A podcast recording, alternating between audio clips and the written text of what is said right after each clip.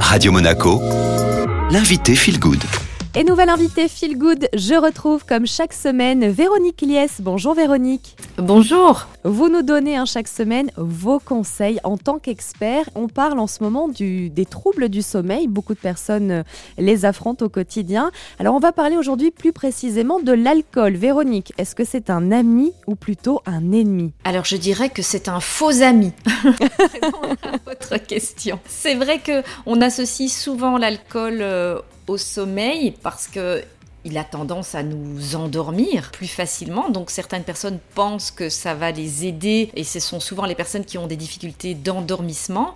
En réalité, ce n'est pas du tout un, ami euh, du sommeil parce que euh, il nous fait tomber rapidement en sommeil profond, certes, mais ensuite il va nous réveiller vers 2-3 heures du matin et nous empêcher d'aller dans le sommeil paradoxal.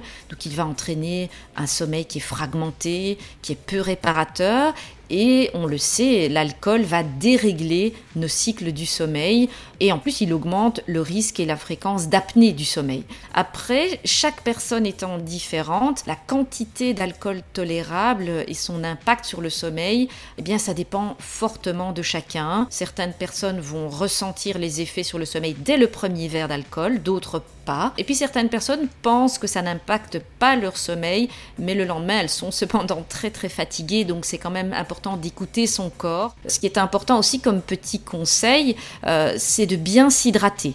Hein. moins le corps est hydraté et plus il a de difficultés à gérer cette quantité euh, d'alcool.